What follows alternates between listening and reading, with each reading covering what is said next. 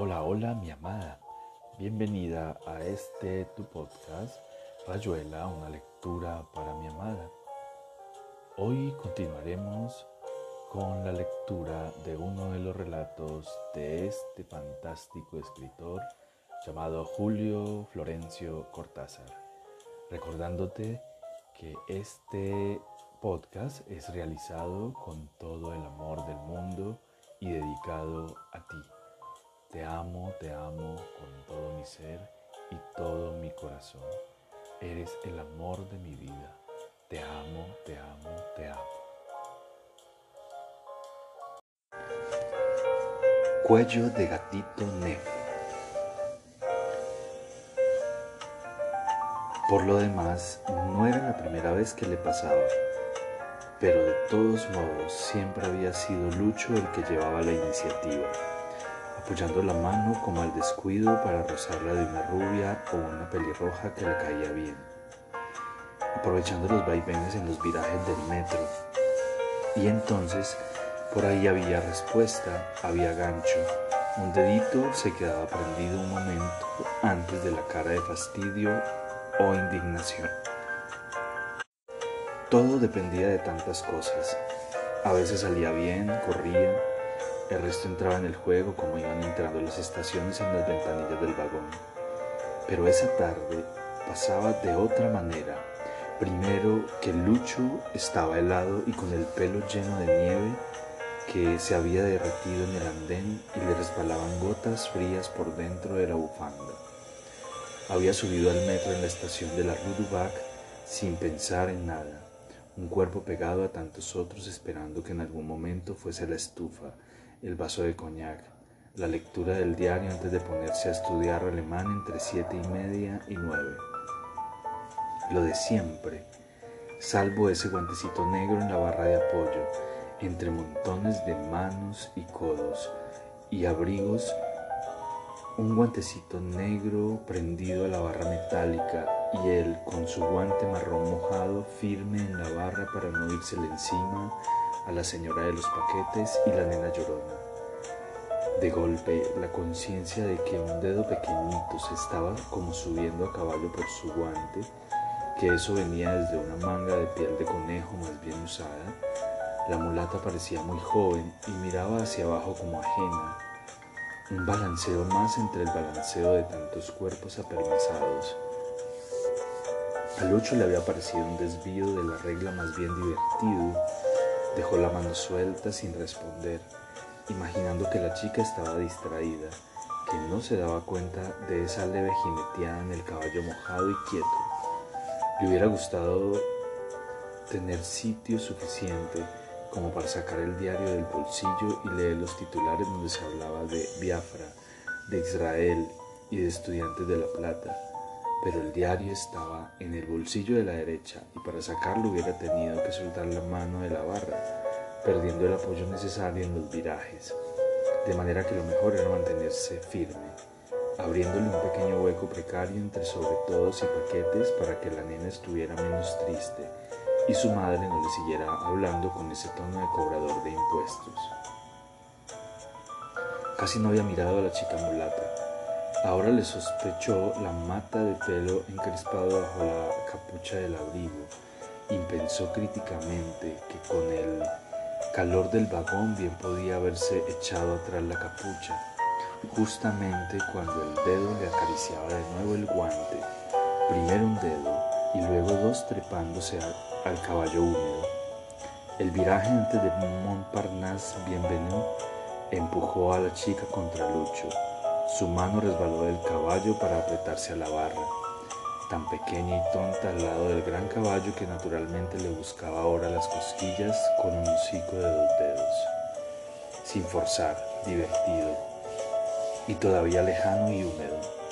La muchacha pareció darse cuenta de golpe, pero su distracción antes también había tenido algo de repentino y de brusco, y apartó un poco más la mano mirando a Lucho desde el oscuro hueco que le hacía la capucha para fijarse luego en su propia mano, como si no estuviera de acuerdo estudiar a las distancias de la buena educación. Mucha gente había bajado en Montparnasse Bienvenu y Lucho ya podía sacar el diario, solamente que en vez de sacarlo se quedó estudiando el comportamiento de la manita enguantada con una atención un poco burlona, sin mirar a la chica que otra vez tenía los ojos puestos en los zapatos, ahora bien visibles en el piso sucio, donde de golpe faltaban la nena llorona y tanta gente que se estaba bajando en la estación Falviera. El tirón del arranque obligó a los dos guantes a crisparse en la barra, separados y orando por su cuenta. Pero el tren estaba detenido en la estación Pastel cuando los dedos de Lucho buscaron el guante negro que no se retiró como la primera vez, sino que pareció aflojarse en la barra, volverse todavía más pequeño y blando bajo la presión de dos, de tres dedos, de toda la mano que se subía en una lenta posesión delicada, sin apoyar demasiado, tomando y dejando a la vez, y en el vagón casi vacío ahora que se abrían las puertas en la estación Voluntaires. La muchacha girando poco a poco sobre un pie enfrentó a Lucho sin alzar la cara, como mirándolo desde el guantecito cubierto por toda la mano de Lucho, y cuando al fin lo miró, sacudidos los dos por un barquinazo entre Volontaires y Vaugirard, sus grandes ojos metidos en la sombra de la capucha estaban ahí como esperando, fijos y graves, sin la menor sonrisa ni reproche sin nada más que una espera interminable que vagamente le hizo mal a Lucho. Es siempre así, dijo la muchacha. No se puede con ellas. Ah, dijo Lucho, aceptando el juego pero preguntándose por qué no era divertido, por qué no lo sentía juego aunque no podía hacer otra cosa. No había ninguna razón para imaginar que fuera otra cosa. No se puede hacer nada, repitió la chica. No entienden o no quieren. Vaya a saber pero no se puede hacer nada en contra. Le estaba hablando al guante, mirando a Lucho sin verlo, le estaba hablando al guantecito negro, casi invisible, bajo el gran guante marrón. A mí me pasa igual, dijo Lucho. Son incorregibles, es cierto. No es lo mismo, dijo la chica. Oh, sí, usted vio. No vale la pena hablar, dijo ella bajando la cabeza. Discúlpeme, fue culpa mía. Era el juego, claro, pero porque no era divertido, porque él no, se, no lo sentía juego, aunque no podía hacer otra cosa. No había ninguna razón para imaginar que fuera otra cosa. Digamos que fue culpa de ellas, dijo Lucho apartando su mano para marcar el plural, para denunciar las culpables en la barra, las enguantadas silenciosas distantes, quietas en la barra. Es diferente, dijo la chica. A usted le pareció lo mismo, pero es tan diferente. Bueno, siempre hay una que empieza. Sí, siempre hay una. Era el juego. No había más que seguir las reglas sin imaginar que hubiera otra cosa, una especie de verdad o de desesperación. Porque hacerse el tonto en vez de seguirle la corriente si le daba por ahí? Usted tiene razón, dijo Lucho. Habría que hacer algo en contra, no dejarlas. No sirve de nada, dijo la chica. Es cierto, apenas uno se distrae, ya ve. Sí, dijo ella, aunque, aunque usted lo esté diciendo en broma. Oh no, hablo tan en serio como usted, mírelas. El guante marrón jugaba a rozar el guantecito negro inmóvil. Le pasaba un dedo por la cintura, lo soltaba, iba hasta el extremo de la barra y se quedaba mirando esperando. La chica agachó aún más la cabeza y Lucho volvió a preguntarse por qué todo eso no era divertido, ahora que no quedaba más que seguir jugando. Si fuera en serio, dijo la chica, pero no le hablaba a él, no le hablaba a nadie en el vagón casi vacío. Si fuera en serio, entonces a lo mejor. Es en serio, dijo Lucho, y realmente no se puede hacer nada en contra. Ahora ella lo miró de frente, como despertándose. El metro entraba en la estación Convention. La gente no puede comprender, dijo la chica. Cuando es un hombre, claro, enseguida se imagina que vulgar, desde luego, y además habría que apurarse porque solo quedaban tres estaciones. Y peor todavía si es una mujer. Ya me ha pasado, y eso que las vigilo desde que subo todo el tiempo, ya ve. Por supuesto, aceptó Lucho. Llegó, llega ese minuto en que uno se distrae, es tan natural, entonces aprovecha. No hable por usted, dijo la chica, no es lo mismo. Perdóneme, yo tuve la culpa. Me bajo en Corentín Celentón. Claro que tuvo la culpa, se burló Lucho. Yo tendría que haber bajado en Baugiral y ya ve, me ha hecho pasar dos estaciones. El viraje los tiró contra la puerta. Las manos resbalaron hasta juntarse en el extremo de la barra. La chica seguía diciendo algo, disculpándose tontamente. Lucho sintió otra vez los dedos del guante negro que se trepaban a su mano. La ceñían. Cuando ella lo soltó bruscamente, murmurando una despedida confusa, no quedaba más que una cosa por hacer, seguirla por el andén de la estación, ponerse a su lado y buscarle la mano como perdida boca abajo al término de la mano, balanceándose sin objeto.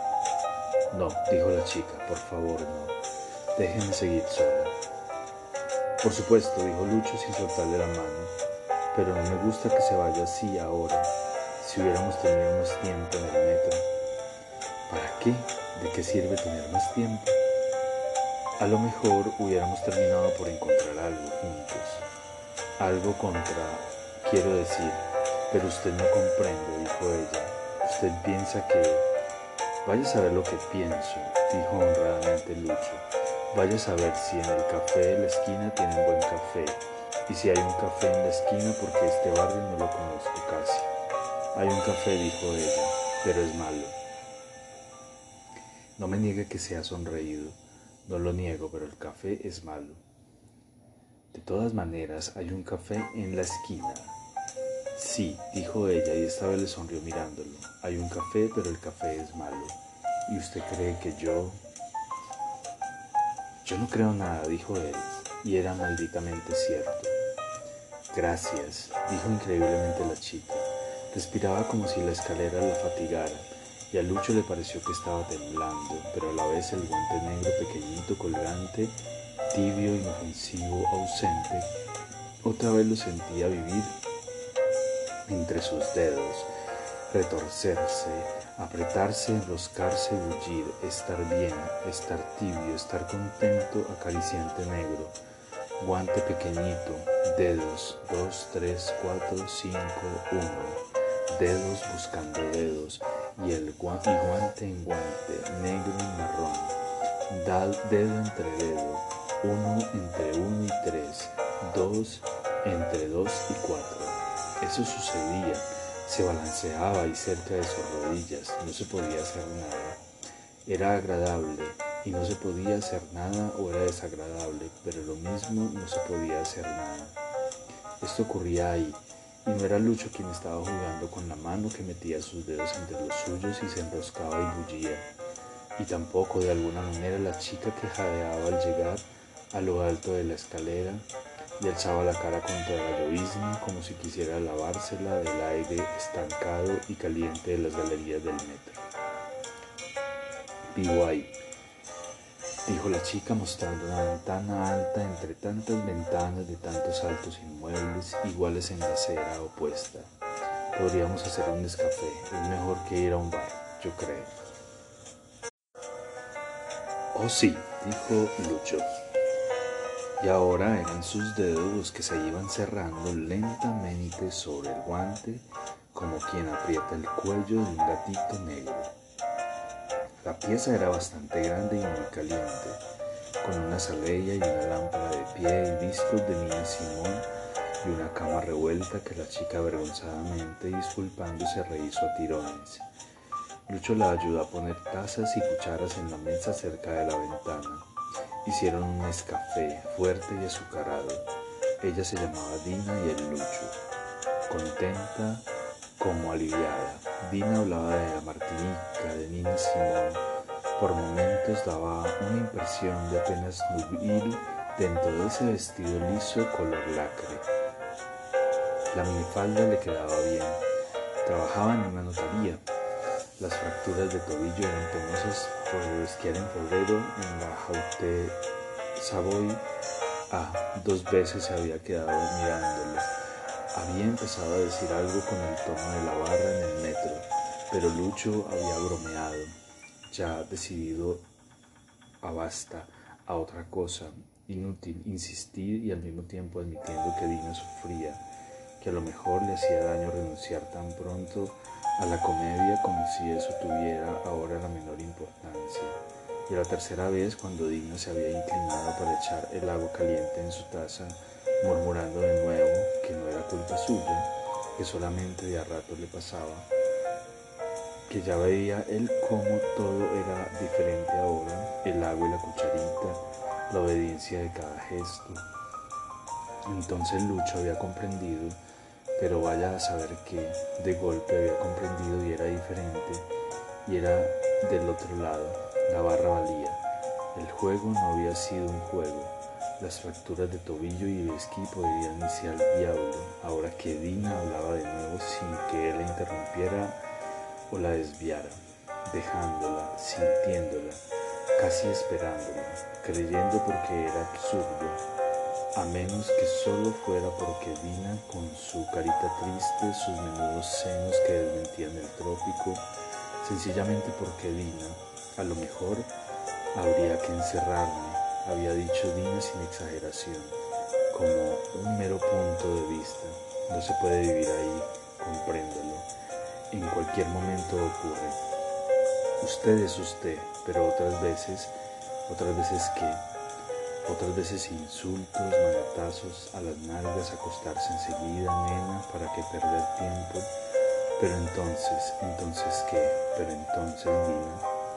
Yo pensé que había comprendido, dijo Dina, Oscar, cuando le digo que a lo mejor habría que encerrarme.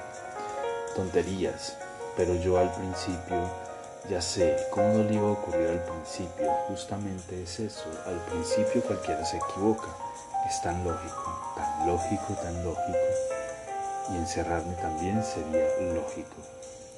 No, Dina, pero sí, carajo, perdóneme, pero sí, sería mejor que lo otro, que tantas veces, ninfo no sé cuánto, putita tortillera, sería bastante mejor al fin y al cabo cortármela yo misma con el hacha de picar carne, pero no tengo una hacha, dijo Dina sonriéndole como para que le perdonara una vez más, tan absurda reclinada en el sillón, resbalando cansada, perdida, con la minifalda cada vez más arriba, olvidada de sí misma, mirándola solamente tomar una taza, echarle un café, obedientes hipócritas, hacendosas, tortilleras, putitas, ninfo, no sé cuánto. No digan tonterías, repitió Lucho, perdido en algo que jugaba a cualquier cosa, a deseo, a desconfianza, a protección.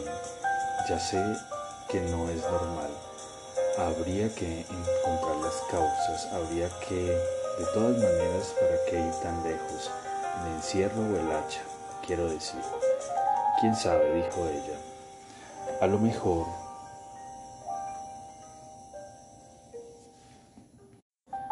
habría que ir muy lejos, hasta el final. A lo mejor sería la única manera de salir. ¿Qué quiere decir lejos? preguntó Lucho cansado. ¿Y cuál es el final? No sé, no sé nada, tengo solamente miedo. Yo también me impacientaría si otro me hablara así, pero hay días en que sí, días y noches. Ah, dijo Lucho acercando el fósforo al cigarrillo, porque también de noche, claro. Sí, pero no cuando estás sola.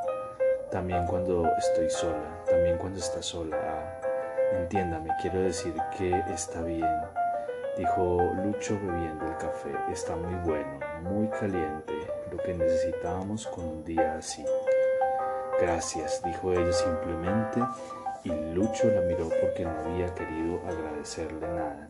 Simplemente sentía la recompensa de ese momento de reposo, de que la barra hubiera cesado por fin, y eso que no era malo ni desagradable, dijo Dina como si adivinara.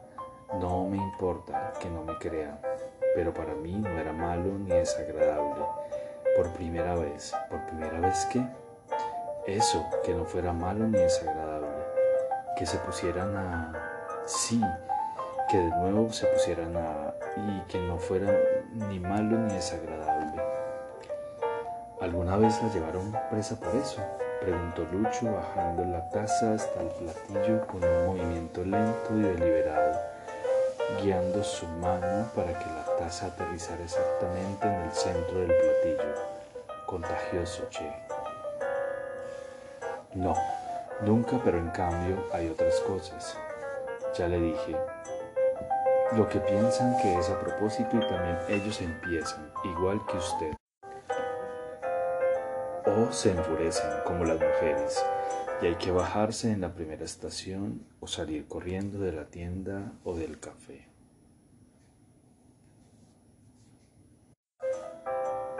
No llores, dijo Lucho, no vamos a ganar nada si te pones a llorar. No quiero llorar, dijo Dina, pero nunca había podido hablar con alguien así después de nadie me cree, nadie puede creerme, usted mismo no me cree, solamente es bueno y no quiere hacerme daño. Ahora te creo, dijo Lucho, hasta hace dos minutos yo era como los otros, a lo mejor debería reírte en vez de llorar. Ya ve, dijo Dina cerrando los ojos, ya ve que es inútil. Tampoco usted, aunque lo diga, aunque lo crea, es demasiado idiota. ¿Te has hecho ver? Sí, ya sabes, calmantes y cambio de aire. Unos cuantos días te engañas, pensas que...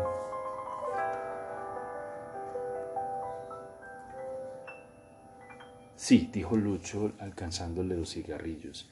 Espera, así, a ver qué hace. La mano de Dina tomó el cigarrillo con el pulgar y el índice y a la vez el anular y el meñique buscaron enroscarse en los dedos de Lucho que mantenía el brazo tendido, mirando fijamente, libre del cigarrillo. Sus cinco dedos bajaron hasta envolver la pequeña mano morena. La ciñeron apenas, empezando una lenta caricia que resbaló hasta dejarla libre. Temblando en el aire, el cigarrillo cayó dentro de la taza. Bruscamente las manos subieron hasta la cara de Dina doblada sobre la mesa, quebrándose en un hipo como de vómito.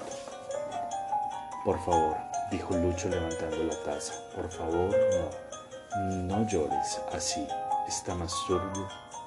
No quiero llorar, dijo Dina, no tendría que llorar, al contrario, pero ya ves.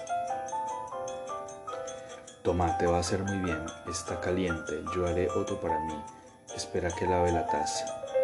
No, déjame a mí. Se levantaron al mismo tiempo, se encontraron al borde de la mesa. Lucho volvió a dejar la taza sucia sobre el mantel. Las manos les colgaban lacias contra los cuerpos. Solamente los labios se rozaron, Lucho mirándola de lleno y Dina con los ojos cerrados. Las lágrimas. Tal vez, murmuró Lucho, tal vez sea esto lo que tenemos que hacer, lo único que podemos hacer. Y entonces... No, no, por favor, dijo Dina inmóvil sin abrir los ojos. Vos no sabes lo que... No, mejor no, mejor no.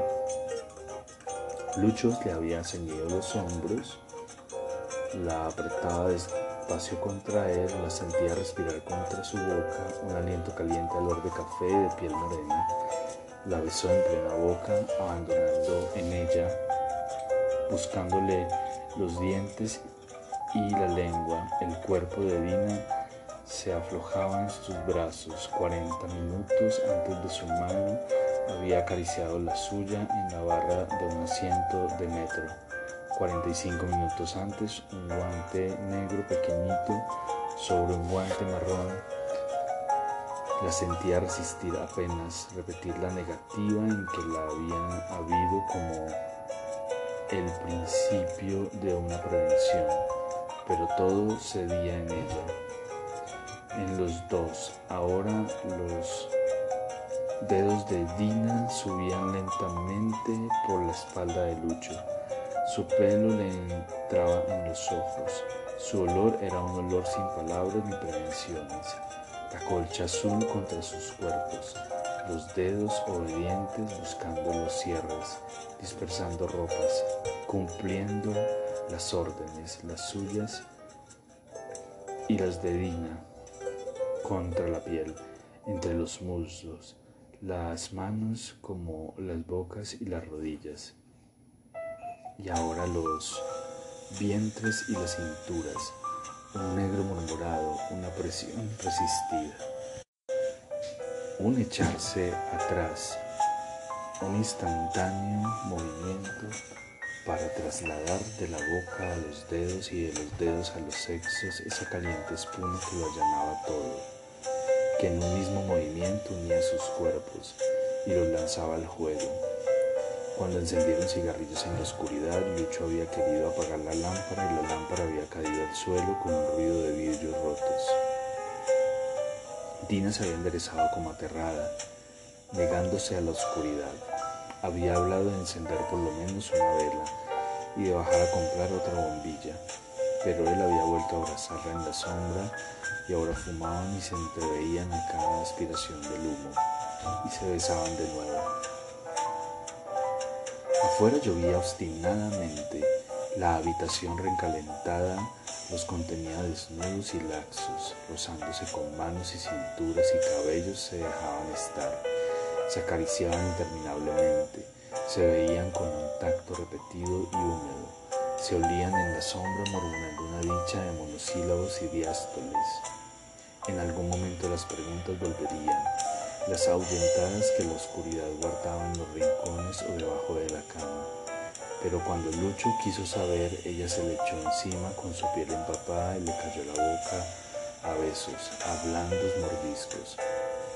Solo mucho más tarde, con otros cigarrillos entre los dedos, le dijo que vivía sola, que nadie le duraba, que era inútil, que había que encender una luz, del trabajo a su casa, que nunca la habían querido, que había esa enfermedad, todo como si no importara en el fondo y fuese demasiado importante para que las palabras sirvieran de algo.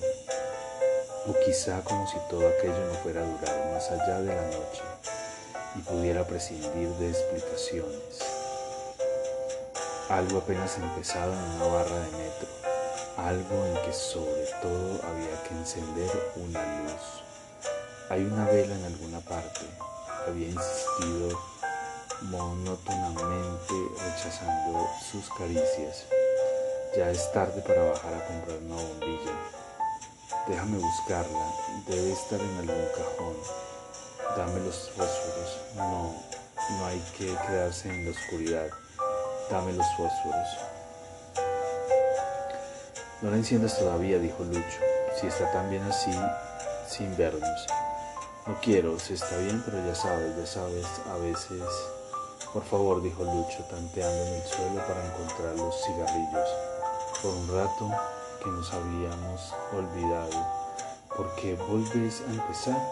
Estábamos bien así. Déjame buscar la vela, repitió Dina. Búscala, da lo mismo, dijo Lucho, alcanzándole los fósforos. La llama flotó en el aire, estancada de la pieza, dibujando el cuerpo apenas menos negro que la oscuridad, un brillo de ojos y de uñas, una vez tiniebla, otra vez tiniebla, flotar de otro, de otro fósforo, oscuridad, flotar de otro fósforo, movimiento brusco de la llama que se apaga en el fondo de la pieza, una breve carrera como sofocada. La abrazó estrechamente, besándola sin saber de qué o por qué tenía que calmarla. Le murmuró palabras de alivio, la tendió contra él, bajo él, la poseyó dulcemente y casi sin deseo desde una larga fatiga. La entró y la remontó sintiéndola crisparse y ceder y abrirse y ahora, ahora, ya, ahora, así, ya y la resaca devolviéndolos a un descenso boca arriba mirando la nada, oyendo latir la noche eh, con una sangre de lluvia, de lluvia allí afuera, interminable gran vientre de la noche guardándolos de los miedos, de barras de metro y lámparas rotas y fósforos que la mano de Dina no había querido sostener, que había doblado hacia abajo para quemarse y quemarla. Casi como un accidente, porque en la oscuridad el espacio y las posiciones cambian y se estorpe como un niño, pero después el segundo fósforo aplastaba entre los dedos, cangrejo rabioso quemándose con tal de destruir la luz. Entonces Dina había tratado de encender un último fósforo con la otra mano y así había sido peor. No podía ni decirlo a Lucho que la oía desde hace desde un miedo vago un cigarrillo sucio. No te das cuenta que me quieren. Otra vez, otra vez. Otra vez que. Eso. Otra vez que. No, nada. Hay que encontrar la veleta. Yo la buscaré. Dame los fósforos. Se cayeron allá en el rincón. Quédate quieta, espera. No, no vayas, por favor, no vayas. Déjame, yo los encontraré. Vamos juntos, es mejor. No, déjame, yo los encontraré. Decime dónde puedo, dónde puede estar esa maldita vela. Por ahí en la repisa. Si encendieras un fósforo, a lo mejor no se ve una, no se verá nada. Déjame ir, rechazándola despacio, desanudándole las manos que le ceñían la cintura levantándose poco a poco. El tirón en el sexo lo hizo gritar más de una sorpresa que de dolor. Buscó como un látigo el puño que lo ataba a Dina tendida de espaldas y gimiendo. Le abrió los dedos y la rechazó violentamente. La oía llamarlo, pedirle que volviera, que no volvería a pasar, que era culpa de él por obstinarse, orientándose hacia lo que creía el rincón, se agachó y junto a la cosa que podía ser la mesa y tanteó buscando los fósforos, le pareció encontrar uno, pero era demasiado largo, quizás un escarbadientes, y la caja no estaba ahí, las palmas de las manos recorrían la, vieja alfombra. De rodillas se arrastraba bajo la mesa. Encontró entonces, encontró entonces un fósforo, después otro, pero no la caja. Contra el piso parecía todavía más oscuro. Olía a encierro y a tiempo. Sintió los garfios que le corrían por, su, por la espalda, subiendo hasta la nuca y el pelo. Se enderezó de un salto rechazando a Dina, que gritaba contra él y decía que decía algo de la luz en el rellano de la escalera. Abrir la puerta, la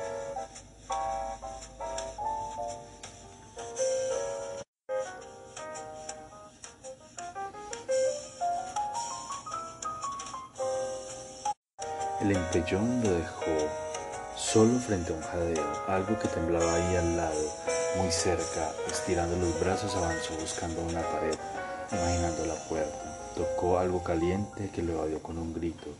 Sí, su otra mano se cerró sobre la garganta de Dina como si apretara un guante o el cuello de un gatito negro.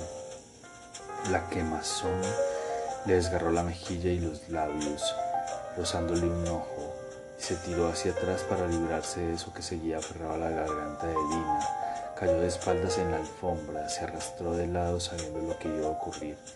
Un viejo caliente sobre él, un viento caliente sobre él, la maraña de uñas contra su vientre y sus costillas. Te dije, te dije que no podía ser, que escondiera la vela. Busca la puerta enseguida, la puerta, arrastrándose lejos de la voz suspendida en algún punto del aire negro, en un hipo de asfixia que se repetía y repetía. Dio con la pared, la reconoció, enderezándose hasta sentir un marco, una cortina, el otro marco, la, la falleva. Un aire helado se mezcló con la sangre que le llenaba los labios. Tanteó buscando el botón de la luz. Hizo otro detrás de la carrera y el alarido de Dina su golpe contra la puerta entornada debía haberse dado con la hoja en la frente, en la nariz, la puerta cerrándose a sus espaldas. justo cuando apretaba el botón de la luz. El vecino que espiaba desde la puerta de enfrente lo miró y con una exclamación ahogada se metió adentro y trancó la puerta. Lucho desnudo lo maldijo y se pasó los dedos por la cara que le quemaba mientras todo el tiempo era el frío del rellano. Los pasos que subían corriendo desde el primer piso. Abríme, abrí enseguida. Por Dios, abrí, ya hay luz, abrí que ya hay luz. Entonces, adentro del silencio como una espera, la vieja envuelta en la bata violenta chillido desvergonzado a esa hora. La bata violeta mirando desde abajo, un chillido desvergonzado a esta hora, vicioso, la policía, todos son iguales. Madame Roger, Madame Roger. No me va a abrir, pensó Lucho sentándose en el primer peldaño, sacándose la sangre de la boca y los ojos. Se ha desmayado con el golpe y está ahí en el suelo, no me va a abrir. Siempre lo mismo, hace frío, hace frío. Empezó a golpear la puerta mientras escuchaba las voces en el departamento de enfrente. La carrera de la vieja que bajaba llamando a Madame Roger el inmueble que se despertaba en los pisos desde de abajo, preguntas y rumores, un momento de espera, desnudo y lleno de sangre, un loco furioso. Roger, abrime, Tina, abrime, no importa que siempre haya sido así, pero abrirme era otra cosa. Dina, hubiéramos podido encontrar juntos porque es que estás ahí en el suelo que te hice yo porque te golpeaste contra la puerta. Man Roger, si me abrieras encontraríamos la salida. Ya viste antes, ya viste cómo todo iba tan bien. Simplemente... Roger, abrime digna Abrime, no importa que siempre haya sido, pero abrime, éramos otra cosa. Di, no hubiéramos podido encontrar juntos porque estás ahí en el suelo. ¿Qué te hice yo? ¿Por qué te golpeaste contra la puerta? Madame Rogers, si abrieras, encontraríamos la salida. Ya viste antes, ya viste que todo iba tan bien. Simplemente encender la luz y seguir buscando los dos. Pero no quieres abrirme, estás llorando, maullando como un gato lastimado. Te oigo, te oigo. Oigo, Madame Roger. a la policía y a usted, hijo de mil putas, porque se me espías de esa puerta. Abrime. Dina, todavía podemos encontrar la vela. Nos lavaremos, tengo frío. Dina, ahí vienen con una frazada. Es típico. A un hombre desnudo se lo envuelve en una frazada. Tendré que decirles que están, estás ahí tirada que traigan otra frazada, que echen la puerta abajo, que te limpien la cara, que te cuiden y te protejan porque yo ya no estaré ahí. Nos separarán enseguida. Verás cómo bajarán separados y los llevarían lejos uno de otro. De mano, ¿qué mano buscarás? Dina, ¿qué cara arañarás ahora mientras te llevan entre dedos, entre todos? Y Madame Roger. Y aquí termina Rayuela, una lectura para mi amada. Espero te haya gustado este relato.